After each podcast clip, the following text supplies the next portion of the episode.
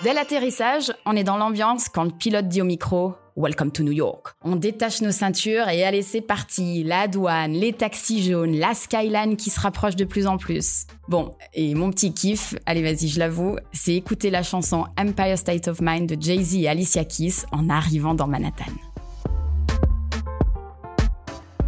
Soyez les bienvenus dans le podcast Le son du voyage. Nous sommes un groupe de copains, 10 créateurs de voyages sur mesure, professionnels et expérimentés, qui racontons des anecdotes, des voyages qui ont changé notre vie et qui partageons tous nos meilleurs conseils d'experts.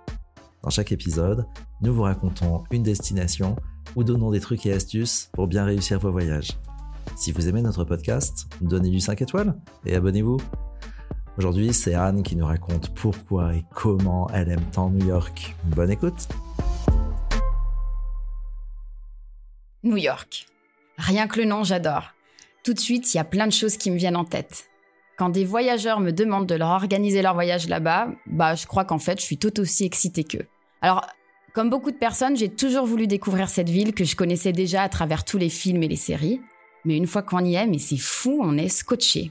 Dès l'atterrissage, on est dans l'ambiance quand le pilote dit au micro Welcome to New York. On détache nos ceintures et allez, c'est parti. La douane, les taxis jaunes, la skyline qui se rapproche de plus en plus. Bon, et mon petit kiff, allez vas-y, je l'avoue, c'est écouter la chanson Empire State of Mind de Jay-Z et Alicia Keys en arrivant dans Manhattan. Alors, petit point important quand même, la ville de New York, c'est pas seulement Manhattan comme on peut le penser. New York regroupe 5 boroughs, ce qu'on peut traduire par arrondissement chez nous. Manhattan, c'est donc là que tu passes tout ton temps pour une première fois à New York. Brooklyn, qui est devenu un peu le nouveau Manhattan, plutôt hipster, bobo, coolos. Le Queens, très vaste. Il y a entre autres JFK l'aéroport et puis l'US Open. Le Bronx, où il y a le, Yankee Stadium. Et puis Staten Island. Bah, Staten Island, c'est plutôt résidentiel. En tant que touriste, tu peux prendre le ferry qui relie Manhattan à Staten Island pour passer au plus près de la statue et avoir une jolie vue sur la skyline. La skyline de Manhattan, j'entends. Allez, mets-nous l'eau à la bouche. Conseille-nous un plat typique, local et bien fat. Bah, le hot dog, et particulièrement celui de chez Nathan, le plus vieux restaurant de hot dog de New York qui organise le concours annuel de mangeurs de hot dog chaque année. Une boisson spécifique? Eh bah la bière, oui, on est aux États-Unis et pour moi ça restera la bière et particulièrement la Brooklyn Lager qui est donc euh, du quartier de Brooklyn. Et qu'est-ce que tu conseilles de rapporter de New York? Tes propres photos. Il y a tellement de points de vue, d'endroits typiques. C'est, tu peux vraiment t'éclater. Bah, sinon, des produits des Knicks, l'équipe de basket de la NBA de New York. Les fameuses casquettes de basket une fois de plus. Alors, si tu vas pendant la période de Noël, tu peux ramener des super décos. Ils sont très très forts pour ça, les Américains. Mais attention, les prix sont aussi élevés que les gratte-ciel. C'est-à-dire que moi, j'ai voulu m'en ramener une l'hiver dernier. La plus petite boule qui existait était déjà à 40 dollars, hors taxe.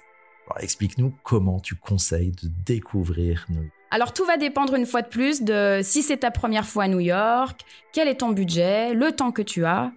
Mais dans tous les cas, on va se concentrer sur deux boroughs, deux arrondissements, Manhattan et Brooklyn. Alors moi je suggère de prendre un hôtel sur Manhattan, plutôt au centre, et la base de la base proche d'une station de métro. Et après, on va faire son planning quartier par quartier.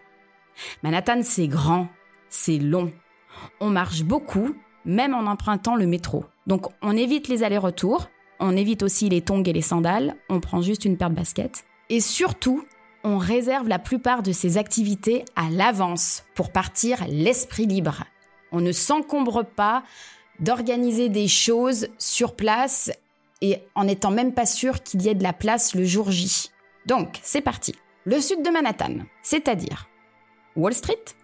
Alors attention, hein, T'attends pas un quartier bouillonnant comme dans les années 90 avec plein de traders, le café à la main, parce que depuis le Covid, il y a énormément de télétravail. Donc c'est plutôt calme. C'est aussi dans le sud de Manhattan que tu vas prendre le ferry pour aller visiter la célèbre Statue de la Liberté et Ellis Island, qui est l'île où arrivaient à l'époque les immigrés et qui est maintenant devenu bah, un musée où tu peux visiter toutes les pièces avec un audio guide en français, important, Et j'avoue que c'est vraiment fascinant et tu te dis, bah punaise, il y en a qui ont quand même dû sacrément en baver avant d'arriver à New York. Pour visiter la Statue de la Liberté et Ellis Island, attention, prends tes billets le plus tôt possible dans la journée parce qu'il y a beaucoup de monde. Donc si tu veux être dans les premiers à découvrir les deux îles, il faut prendre le premier départ qui est à 9h. Et il faut bien compter 4 à 5 heures de visite. Donc il faut vraiment te bloquer la matinée entière et ne pas se prévoir une activité dès 13h ou 14h tu risques d'être stressé et de ne pas profiter du coup de ta visite. Dans le sud de Manhattan, tu as aussi le fameux World Trade Center et le mémorial du 11 septembre. Alors c'est très triste, mais ça fait vraiment partie de leur histoire et c'est un musée incontournable à visiter. C'est émouvant, mais c'est pas dans le pathos, c'est juste que, en fait, ça fait très bizarre de s'imaginer qu'à l'endroit où on est, il s'est passé ce qui s'est passé parce qu'en fait, je t'explique. À l'endroit où il y avait les deux tours, toutes les rues autour, elles sont toutes petites, elles sont vraiment très très étroites et très sombres. Et du coup, tu te dis, quand elles se sont effondrées, mais ça a dû être la panique, ça a dû être le noir total, il y avait de la poussière partout, enfin. Donc là, c'est pareil, tu peux réserver ton créneau en avance. Et c'est aussi dans le sud de Manhattan que tu peux faire le survol en hélicoptère, que beaucoup de voyageurs aiment faire. Bon, moi, j'aime pas l'hélico, donc je ne l'ai jamais fait, j'avoue, mais tout le monde en revient absolument enchanté.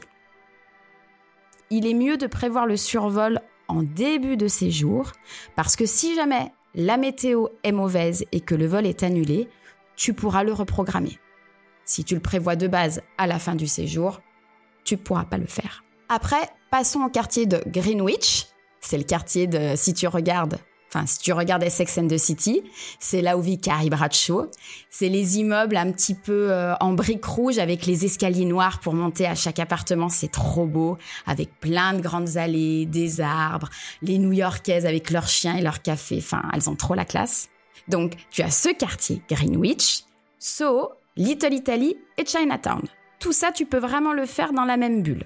Little Italy et Chinatown, pareil, il faut y voir pour y croire. Tu es en Italie, tu es en Chine. C'est fou. Voilà.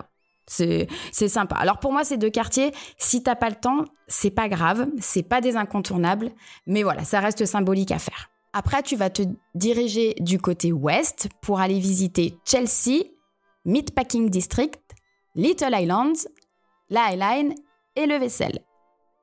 Enfin, le Vessel. Bon, attends, je vais te reprendre tout ça calmement. Chelsea Meatpacking, c'est le quartier vraiment, euh, les galeries d'art, euh, les rues pavées. C'est la jeunesse, mais quand même bien, bien dorée de Manhattan. C'est pas n'importe qui qui peut se permettre de vivre là-bas. Et Meatpacking District, ça s'appelle comme ça parce que ce sont les anciens abattoirs de la ville. D'ailleurs, là-bas, tu trouveras des halles donc c'est comme un vieux marché avec euh, dedans bah, des artistes et puis pas mal de nourriture. C'est vraiment sympa. En fait, ce que j'aime, c'est que tu as vraiment l'impression d'être dans un film en permanence, mais sauf que non, c'est des vrais Américains, c'est pas des acteurs. Et une fois que tu as fait ce quartier, tu remontes un petit peu et là tu as Little Islands. En fait, c'est un groupement de petites îles artificielles qui sont pas très vieilles, qui ressemblent comme à des petites tulipes qui sortent de l'eau et voilà, c'est sympa. Les New-Yorkais, ils aiment bien aller se poser là-bas sur l'herbe. Euh, voilà, bon, c'est mignon. Et juste en face, là, j'ai eu la chance de découvrir un rooftop qui n'était pas encore ouvert au public. Pourquoi je l'ai découvert?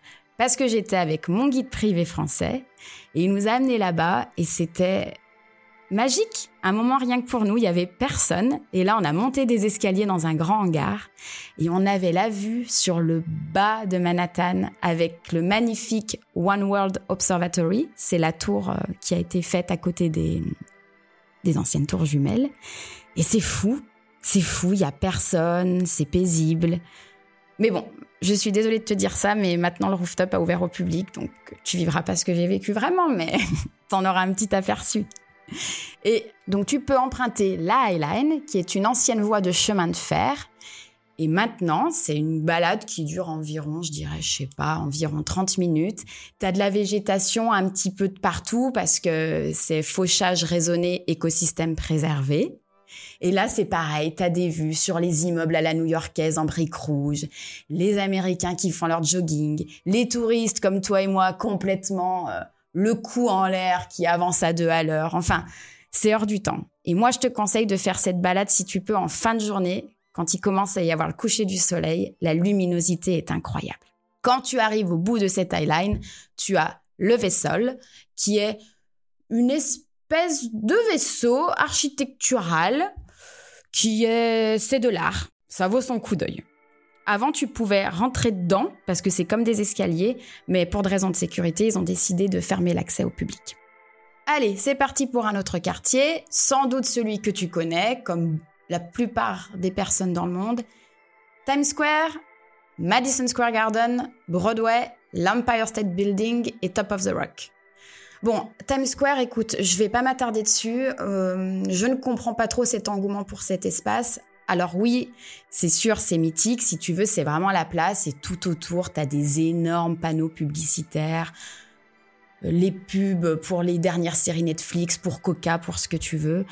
Euh, néanmoins, c'est extrêmement bruyant. Faut être très attentif à ses affaires parce que bah forcément, ça brasse beaucoup de touristes, donc il y a des pickpockets. Enfin, on y passe, on va le voir, mais on s'y attarde pas. Pas loin, tu as le Madison Square Garden, là où tu peux aller voir la fameuse équipe des Knicks de New York au basket, mais aussi du hockey, des concerts, très belle salle de spectacle mythique.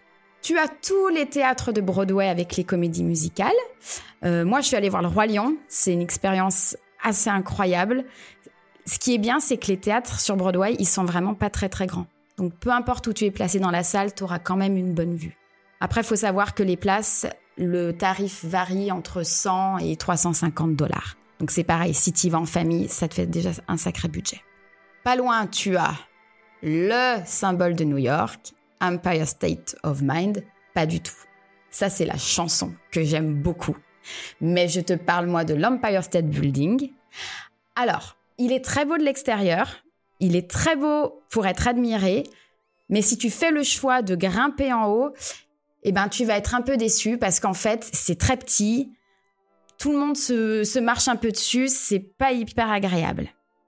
Mais par contre, si tu veux avoir un point de vue incroyable et en plus voir l'Empire vu du ciel, eh bien fais l'observatoire de Top of the Rock, où là, tu peux aller à l'extérieur sur une immense terrasse dégagée, personne ne se marche dessus. D'un côté, tu as l'Empire State Building, incroyable, et de l'autre, tu as Central Park. Et là, je peux te dire, oui, c'est vraiment le poumon vert de Manhattan. C'est immense. Et d'ailleurs, Top of the Rock, c'est tout en bas de ce grand, grand building que tu as la patinoire que tu peux voir dans beaucoup de films pendant Noël. Autre quartier, Grand Central Station, l'ONU et le téléphérique Roosevelt. Ça, c'est vraiment tout à petite distance les uns des autres. Donc Central Station, c'est une magnifique gare.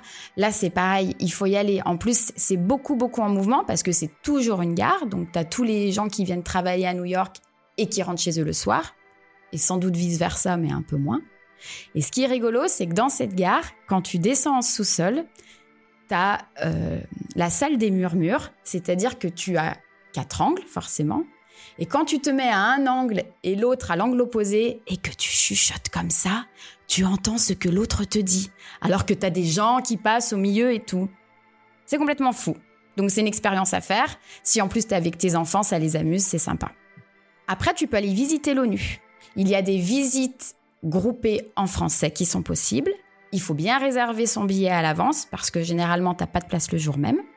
Et du coup, tu visites l'hémicycle. C'est une visite qui dure environ une heure. Pareil, c'est plutôt impressionnant de voir ce monument où se rassemblent beaucoup de personnes très importantes dans ce monde. Et pas très loin, tu as le téléphérique Roosevelt. Alors ça, c'est pas très connu, mais c'est sympa à faire. En fait, ça te fait juste un autre moyen de transport pour découvrir la ville. Donc c'est un téléphérique que tu prends et qui t'amène sur Roosevelt Island. Et du coup, c'est juste que ça te fait un super joli panorama qui change un petit peu. En plus, l'entrée n'est pas très chère puisque c'est l'entrée, tu peux la payer avec ta MetroCard. Autre quartier, Central Park, le musée d'histoire naturelle l'Upper East Side. Bon, bah Central Park, on va pas non plus s'étaler 20 ans, hein, c'est... Voilà, moi j'avais adoré, tu vois, quand j'y étais, je m'étais mise dans l'herbe et là tu voyais un papa avec son fils qui, qui s'essayait à se lancer des balles de baseball. Tu, tu vois les New-Yorkais, bah, une fois de plus, qui font leur jogging. Tu peux faire du vélo si ça te chante. Moi, j'aime pas le sport, donc je fais pas de vélo, mais en soi, c'est très sympa. C'est aussi ici qu'il y a l'arrivée du marathon Donc moi, j'y étais à cette période, donc c'est pareil, c'est l'effervescence, enfin c'est super sympa. Central Park, vraiment, tu peux y passer, mais toute une journée. Hein. C'est aussi là où tu as une fameuse patinoire que tu vois souvent dans les films. Le musée d'histoire naturelle, c'est là où a été tourné le film La nuit au musée, par exemple, avec Ben Stiller. C'est ici que tu vas trouver les énormes squelettes de dinosaures. euh. Alors, le musée est bien, mais attention, il est immense de chez immense. Donc, si tu y vas avec un passionné, tu risques d'y passer 96 heures. Si tu y vas avec moi, tu vas y passer une heure et quart. Et puis, c'est aussi dans ce coin que tu as l'Upper East Side. Alors là, c'est vraiment les appartements de gens extrêmement fortunés. Tu sais, où tu as le portier en bas qui t'ouvre la porte, qui t'amène à ton appartement. Si tu connais la série Succession, et ben par exemple, c'est là où ils habitent. Voilà, c'est un autre monde. Ensuite, tu as Harlem. Alors Harlem, c'est vraiment un quartier qui est en train de qui est en mouvement, qui est en train de se reconstruire. Ça va devenir, je pense bientôt, alors, moi, je te dis ça parce que mon guide privé me l'a dit, hein, mais ça va devenir sans doute le Brooklyn actuel, donc très, très bobo, très hipster. Dans ce quartier, tu as la Columbia University, qui est très réputée, et également l'Apollo Theater. C'est une salle de spectacle qui a lancé entre autres euh, James Brown et Ella Fitzgerald. Et puis enfin, tu as bien entendu Brooklyn. Brooklyn, c'est Brooklyn, c'est génial, ça vaut bien une journée entière de visite. T'as beaucoup de street art, beaucoup de magasins de vinyle, beaucoup de marchés aux de loft réhabilité, de vie en communauté. C'est incroyable. Là aussi, euh, je l'ai fait avec mon guide privé qui nous a amenés à travers le quartier juif orthodoxe qui a été vraiment euh, bah, une immersion, mais bah c'est pas compliqué. On n'a croisé aucun autre touriste et on a été un petit peu dévisagé du coup par les habitants qui se demandaient ce qu'on faisait là. Donc c'était très intéressant. Et moi, à Brooklyn, j'adore le Domino Park. C'est dans le quartier de Williamsburg. Ça a une vue magnifique sur la skyline de Manhattan. C'est très calme. Et les bâtiments sont hyper sympas parce que c'est euh, le site de l'ancienne raffinerie de sucre Domino Sugar. Et pour terminer ta journée à Brooklyn, je te suggère d'aller vers le fa- fameux quartier Dumbo. Alors non, pas l'éléphant. Dumbo, c'est Down Under the Manhattan Bridge Overpass. D'ici, la vue est vraiment, mais vraiment ouf. Une fois de plus. Je sais, je me répète, mais j'y peux rien, c'est Manhattan qui veut ça. Et ce qui est très bien à Dumbo, c'est que tu as le Time Out Market. Il y en a dans plusieurs villes du monde entier. hein. C'est comme des halles où tu as plein plein de restaurants. Sauf qu'à l'étage, tu as un rooftop où tu peux accéder gratuitement, ne pas forcément consommer, et tu as une vue sur la skyline à couper le souffle. Et puis bah bien sûr, pour finir ta journée, soit tu rentres en bateau navette, soit oui, par le Brooklyn Bridge, qui est le passage incontournable. Et sinon, parlons pratique. Combien d'heures de vol depuis la France? Il y a des vols directs toute l'année depuis Paris et Nice, et il faut compter environ 8 heures et 9 heures de vol. Et le décalage horaire, combien? 6 heures de décalage avec la France en été et 5 heures en hiver. Et on y va quand à New York? On peut y aller toute l'année, mais moi je déconseille vivement janvier-février, car il peut y avoir de grosses tempêtes de neige qui bloquent les avions au sol pendant plusieurs heures, voire plusieurs jours. Et vraiment, il peut faire très très froid, donc ça peut limiter les envies de sortir. Mai-juin, septembre et octobre, c'est très agréable, les températures sont douces et le soleil est plutôt présent.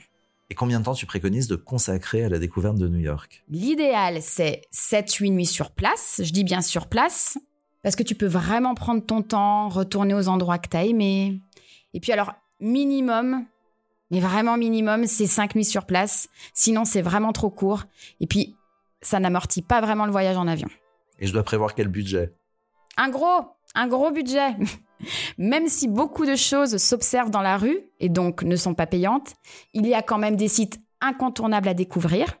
Le moindre ticket, c'est minimum 20 dollars. Et puis il y a les grands classiques comme une comédie musicale à Broadway, un match de NBA au Madison Square Garden. Et là, le panier moyen, c'est 200 dollars la place. L'hôtellerie aussi, elle est très élevée. Alors, moi, comme je suis plutôt dans le haut de gamme, on aura toujours des hôtels minimum 4 étoiles, incluant un rooftop, une salle de gym, un restaurant.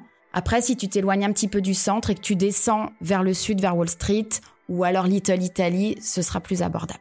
Et sur place? Alors, on peut imaginer prendre un gros petit déjeuner pour 15 dollars par personne dans un café style Starbucks. Peu d'hôtels incluent le petit déjeuner dans le tarif. Et si vraiment tu veux le prendre à l'hôtel, c'est hyper cher. Faut compter environ 35 euh, dollars par personne. Donc bon, tu commences ta journée vraiment du bon pied là. Euh, le midi, sandwich ou hot dog, bien entendu. Et puis le soir, dans un steakhouse, euh, environ 30 dollars par personne. D'ailleurs, en parlant des restos, à New York, sois pas étonné, beaucoup de restaurants et de bars ont des lumières très, très tamisées. Donc en fait, tu as l'impression de manger dans le noir, mais ils adorent ça. Et aussi, ils parlent très, très, très fort. Donc tu parles souvent comme ça au restaurant parce que tu t'entends pas du tout parler, mais bon, c'est l'expérience locale. Ça n'a pas, l'air de les déranger, c'est le principal. Et garde en tête trois coups importants. Les tips, c'est-à-dire les pourboires. C'est vraiment un complément de revenu pour les employés. Tu es obligé de les donner, c'est culturel. Au restaurant, faut compter minimum 18%. Comme ils savent que beaucoup d'Européens ne sont pas familiers avec cette pratique, le montant avec pourboire t'est proposé directement dans la note.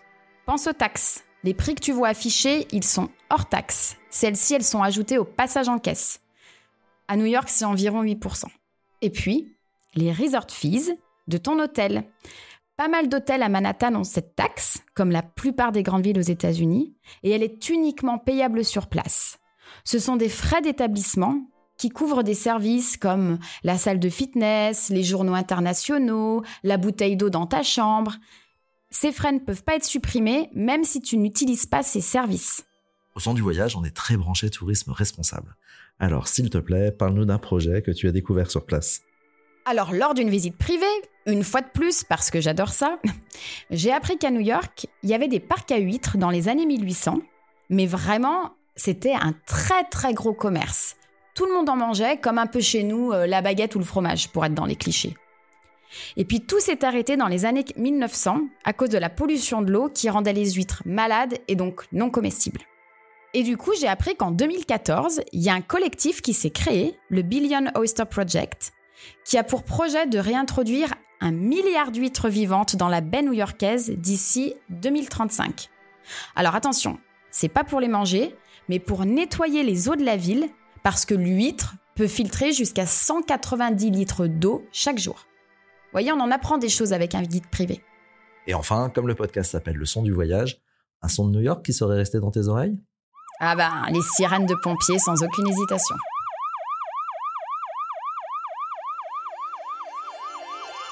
Merci Yann d'avoir partagé avec nous tes souvenirs et tes meilleurs conseils pour découvrir New York. Si son récit vous a inspiré et que vous avez envie de partir en voyage à New York, vous pouvez contacter Anne qui crée tous les jours des voyages sur mesure. Envoyez-lui un email à anne at voyage.fr ou un message sur Instagram at leçon du voyage tout attaché. Et si vous aimez notre podcast, donnez-lui 5 étoiles et abonnez-vous. Nous vous disons à bientôt pour d'autres expériences de voyage.